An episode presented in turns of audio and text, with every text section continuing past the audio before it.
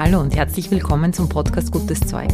Mein Name ist Doris Maybach. Ich bin Psychologin, Trainerin und Coach. Dieser Podcast liefert dir Wissenswertes aus der angewandten Psychologie, der aktuellen Gehirnforschung und ich teile mit dir Erfahrungen aus meiner Coaching-Praxis.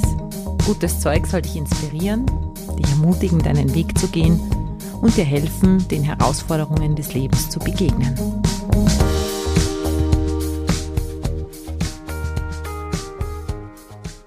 Hallo, herzlich willkommen, schön, dass du wieder eingeschaltet hast. Heute klären wir gemeinsam die Schuldfrage. Wir stellen uns die Frage, wer ist schuld? Natürlich bleiben wir nicht bei dieser Frage hängen, sondern klären, warum wir uns diese Frage so oft stellen, woher das Schuldkonzept kommt und welche Alternativen es zum Schuldkonzept gibt. Zu diesem Gedankenexperiment möchte ich dich ganz herzlich einladen. Ich bin davon überzeugt, dass es allemal wert ist, sich damit auseinanderzusetzen, gerade in unserer heutigen Zeit, und dass dir diese Auseinandersetzung ganz persönlich helfen kann, mit der aktuellen Situation, mit der wir alle umgehen dürfen, müssen, zurechtzukommen. Los geht's!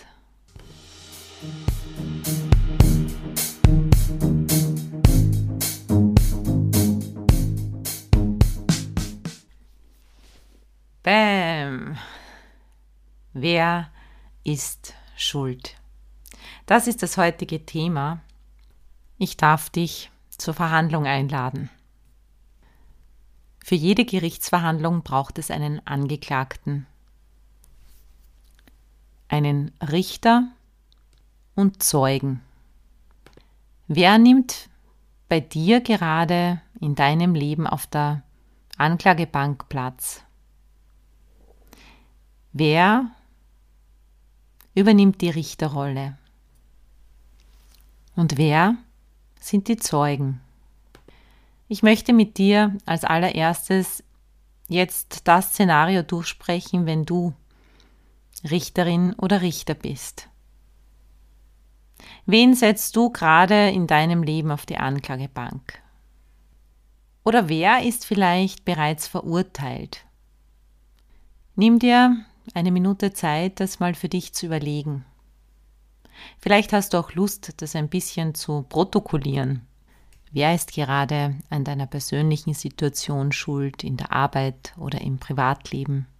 Wer ist daran schuld, wie es gerade gesellschaftlich läuft?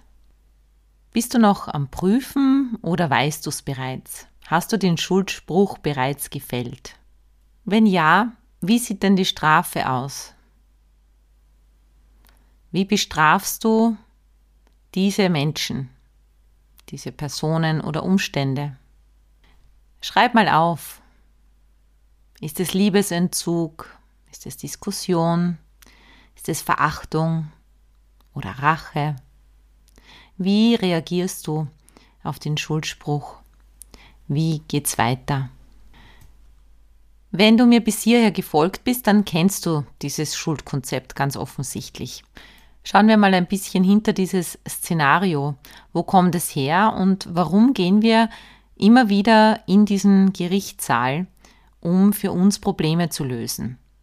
Ich möchte hier unterscheiden zwischen der gesellschaftlichen Bedeutung eines Gerichtssaals, den möchte ich gar nicht in Abrede stellen. Es gibt eine, ja, wahrscheinlich so alte Geschichte des Schuldkonzepts oder des Gerichtssaals, wie es Menschen gibt, dass wir in einer Gesellschaft nach gewissen Regeln leben und wir einen Weg gefunden haben, Regelverstöße zu ahnden, um so gesellschaftlich eine Ordnung zu erhalten. Das ist heute nicht Thema. Ich möchte weder die Wichtigkeit eines Anwalts noch die Wichtigkeit eines Richters noch unseres Rechtsstaats in Frage stellen. Heute geht es wirklich um diesen privaten Gerichtssaal, den wir immer wieder öffnen. Das Schuldkonzept ist ein Konzept des Egos. Ich habe in den vergangenen Folgen immer wieder ganz viel über das Ego gesprochen. Hier kurz zur Wiederholung, das ist der Teil, der unser Überleben sichern möchte, der verantwortlich ist für unser Angriffs-, Flucht- und Verteidigungssystem, der einfach darauf schauen möchte, dass wir am Abend wieder gesund in unserem Bett landen.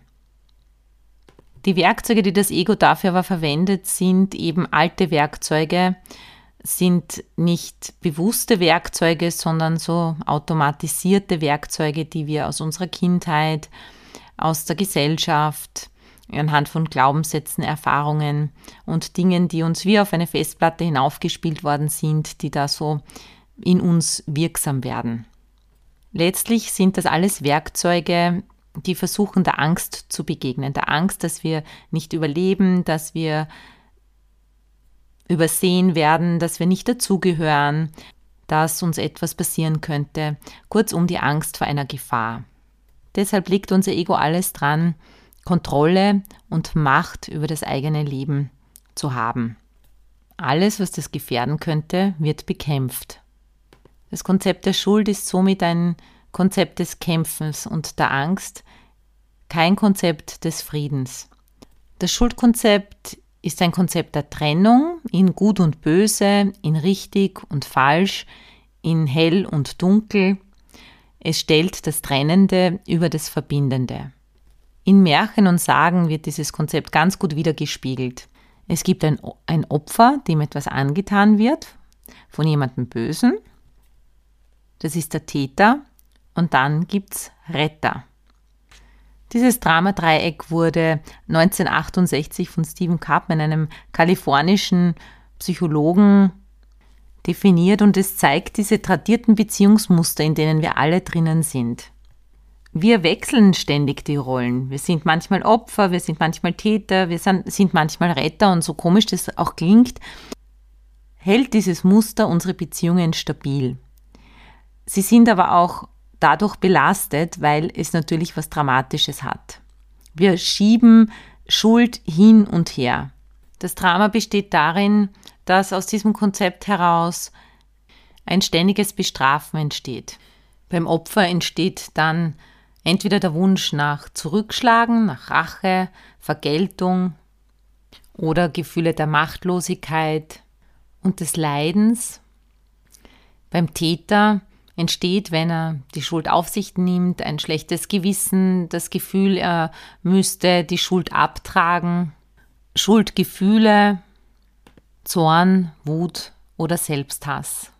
Es kann aber auch sein, dass wenn man das Gefühl hat, dass man Schuld hat oder etwas falsch gemacht hat, dass man dann aus Angst vor Bestrafung in den blinden Gehorsam geht und nur mehr das tut, was andere wollen.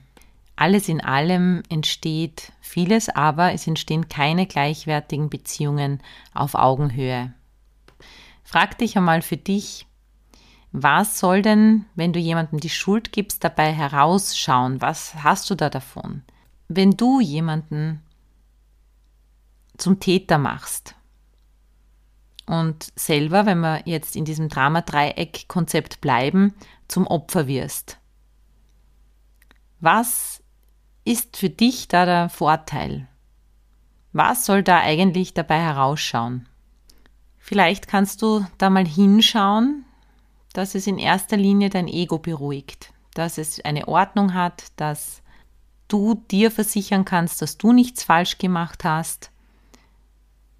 Vielleicht ist es bei dir auch so wie bei vielen, dass sie dadurch Anerkennung bekommen, Aufmerksamkeit, und einen Freispruch.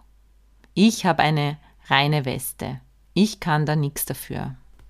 Nur, ich bleibe dabei und wiederhole meine Frage. Was bringt das? Was bringt das jetzt, wenn du jemanden verurteilst, zum Täter machst und ihn bestrafst dafür, dass er oder sie etwas Falsches gemacht hat in deinen Augen oder nicht so handelt, wie dein Ego das gerne hätte, damit du dich gut fühlst. Ich möchte kurz so ein Dramadreieck beschreiben, wie ich es jetzt vor kurzem in der Praxis gehört habe. Eine Führungskraft erzählt, dass sie gerade ziemlich unter Druck ist, weil es der Firma schlecht geht.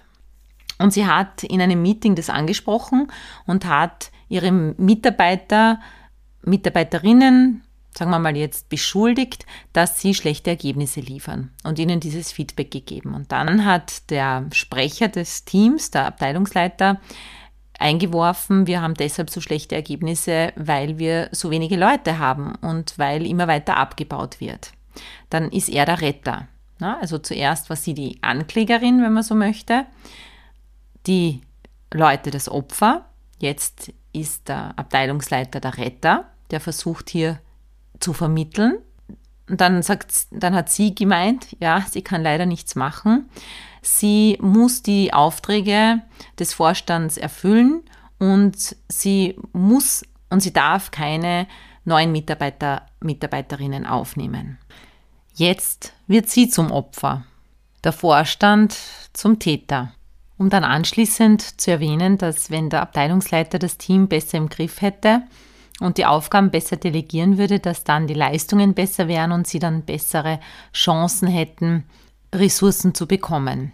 Damit bleibt sie Opfer, macht aber den Abteilungsleiter zum Täter. Daraufhin hat sie erzählt, sind zwei, drei Kolleginnen aus dem Team aufgesprungen und haben wiederum den Abteilungsleiter verteidigt. Ja, ich könnte noch weiter fortfahren. Dieses Schauspiel, das kann man beinahe endlos weiterführen. Am Ende bleibt ein Schlachtfeld über, bei dem es nur Verlierer gibt. Denn selbst wenn jetzt jemand Schuld hat und die Schuld bei dem bleibt, das löst das Problem nicht, ganz im Gegenteil. Probleme verlangen nach Lösungen und nicht nach Angriffen. Wem du die Schuld gibst, dem gibst du die Macht. Was heißt das? Im Privatleben ist es doch so, wann müssen wir überhaupt jemandem die Schuld geben? Wir geben jemandem die Schuld, wenn was passiert, wenn etwas passiert, was wir nicht haben wollen. Eigentlich steckt also hinter dem Schuldkonzept, so wie es jetzt gerade ist, soll es nicht sein. Um eben überhaupt die Notwendigkeit zu haben, jemandem für etwas die Schuld zu geben, musst du selber zuerst einmal im Unfrieden sein mit dem, was jetzt gerade da ist. Du musst also im Widerstand sein. Dieser Groll, der dadurch entsteht, den projizierst du jetzt auf dein Umfeld oder auf dich selber. Du gibst dir die Schuld oder du gibst anderen die Schuld dafür, dass etwas so ist, wie es nicht sein sollte. Du fühlst dich schlecht und jemand anderer hat die Schuld, dass du dich schlecht fühlst. Das heißt, du übergibst ihm die Macht über dein Wohlbefinden. Und nur mehr er oder sie kann es ändern. Nur er oder sie kann dich erlösen. Es gibt den Spruch, Groll auf jemanden haben ist ihm den Tod wünschen und selber Gift trinken. Mit diesem Aufbäumen, mit diesem dich zum Richter machen, mit diesem Recht haben wollen, tust du am Ende des Tages nur dir selber weh. Dabei ist es eigentlich fast egal, ob du dem anderen die Schuld gibst oder dir selber. Das Schuldkonzept an sich lässt sich immer, egal in welcher Position, minderwertig und abhängig fühlen. Wie wäre es jetzt also, dieses Schuldkonzept über Bord zu werfen? Wenn du darauf verzichtest, jemandem die Schuld geben zu müssen, wenn du dich von dem Gedanken verabschiedest, dass immer irgendjemand Schuld haben muss, dann kommt's, dann brauchst du eigentlich gar niemandem mehr verzeihen, weil du niemanden anklagst. Du musst niemandem vergeben und du musst eben auch niemandem verurteilen und auf niemanden mehr böse sein. Das klingt doch eigentlich ganz gut. Das würde aber bedeuten, dass du dein Ego beruhigen musst, dass du, wenn du aus diesem Spielchen aussteigen möchtest, in der Lage sein musst, mit Unsicherheit umgehen zu können. Das braucht viel Bewusstsein und vor allem Selbstliebe.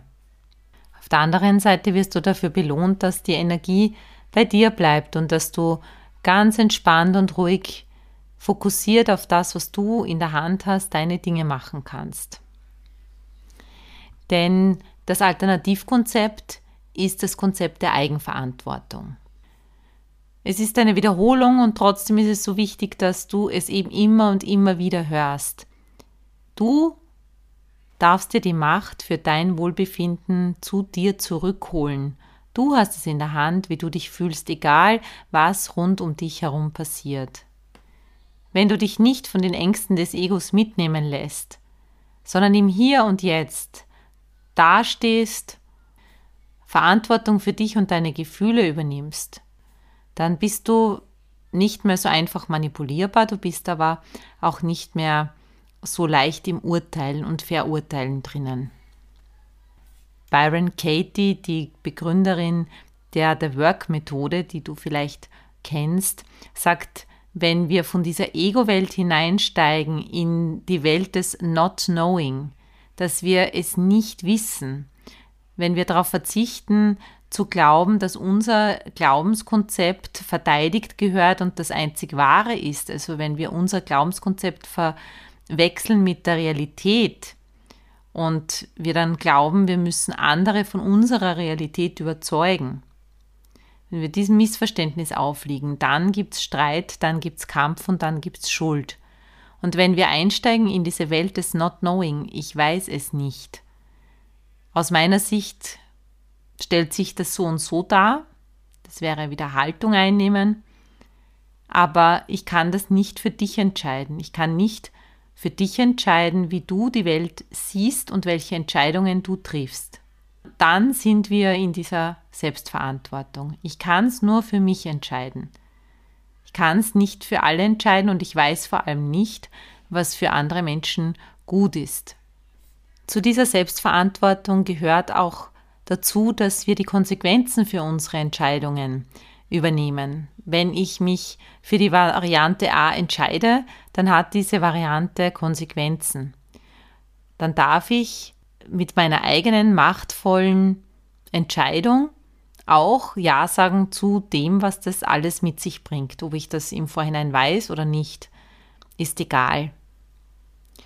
Das ist dann auch die Befreiung aus dem Gefängnis der eigenen Schuldgefühle. Kann dann mit mehr Gelassenheit und Großzügigkeit auf mich selber und auf andere schauen.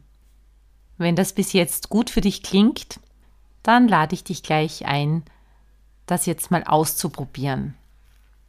Vielleicht hast du die Möglichkeit, dich kurz wohin zu setzen, die Augen zu schließen.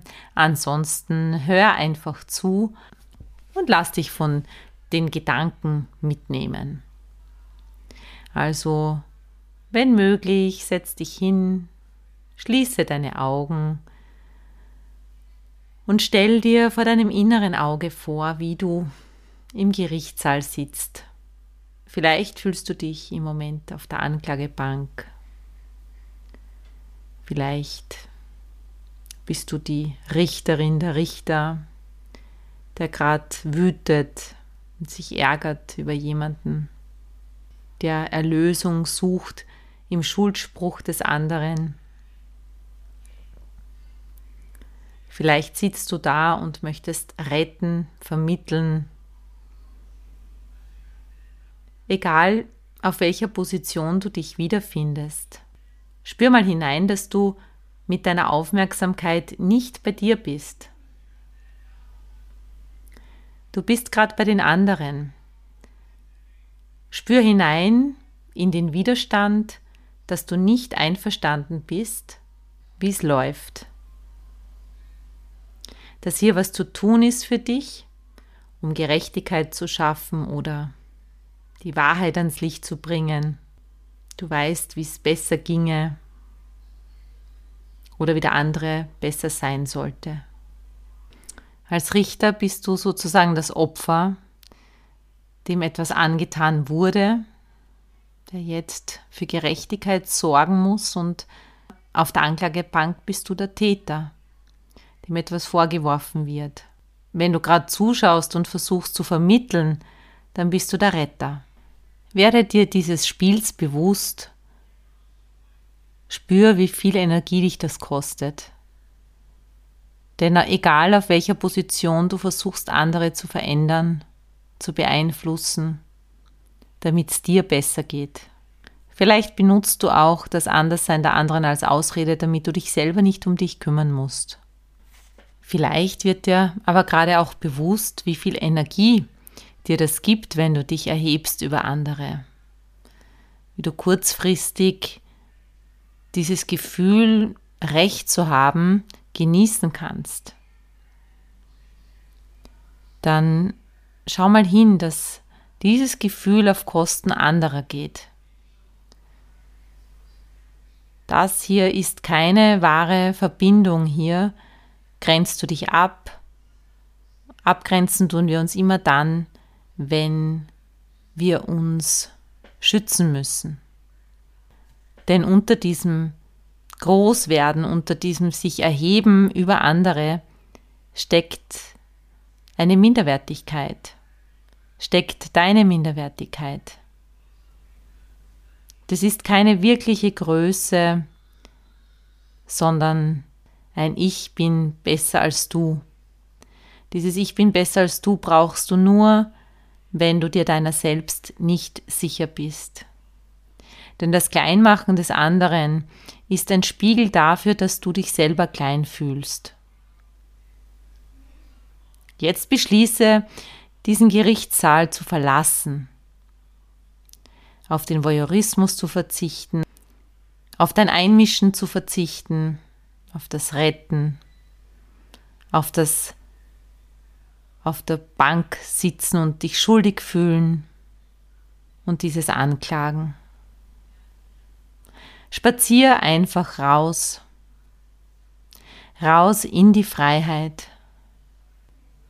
Stell dir vor, dass du nach draußen gehst, in die Natur, und in einen riesengroßen Spielplatz. Dort sind andere Menschen, die ihre Sachen machen, Menschen auf Picknickdecken, Menschen, die am Bach spielen, große, kleine, dicke, dünne, alte, junge. Du gesellst dich dort dazu,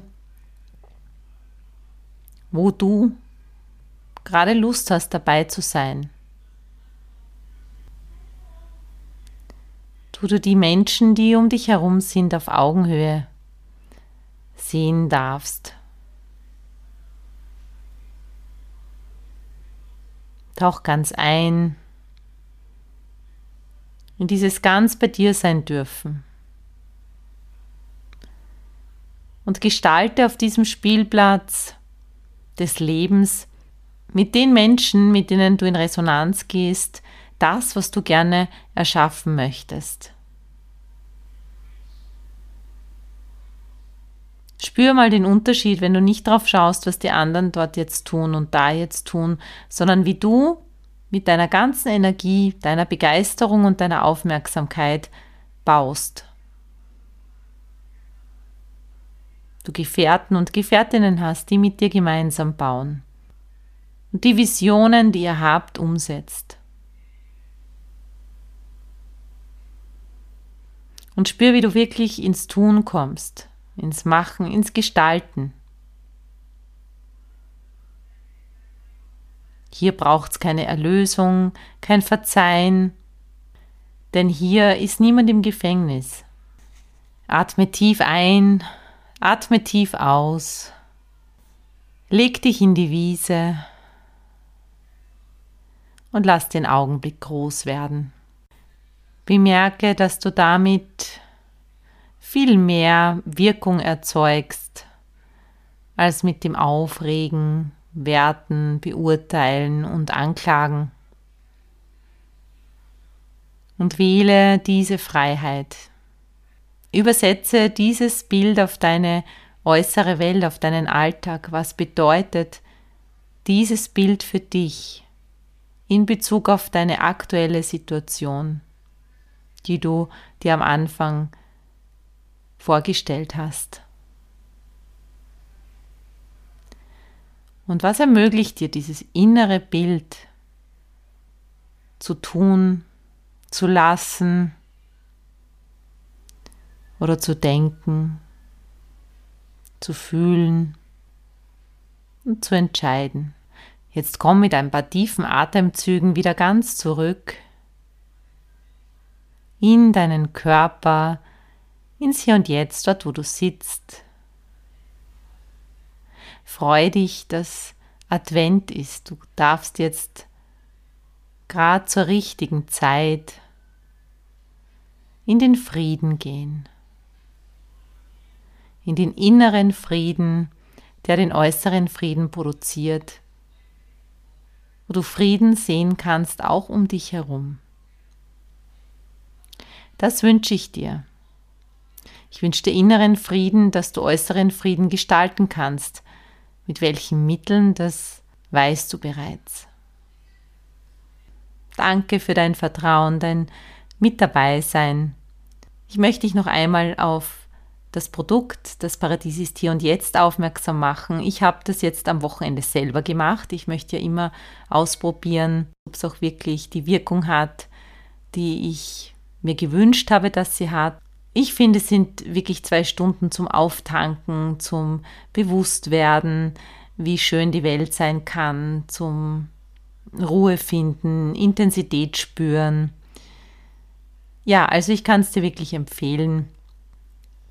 Es gibt jetzt diesen Preis bis Weihnachten, kostet das Paket 49 Euro, dann wird es 79 Euro kosten. Also falls du noch ein Geschenk suchst für dich oder für deine Freundinnen, Freunde und du denkst, zwei Stunden geführte nicht nur Meditation, sondern einfach Zeit mit dir wären gut für dich.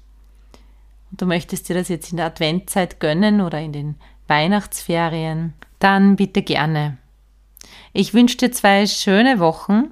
Wir hören uns dann zur Weihnachtsfolge wieder. Alles Liebe. Baba.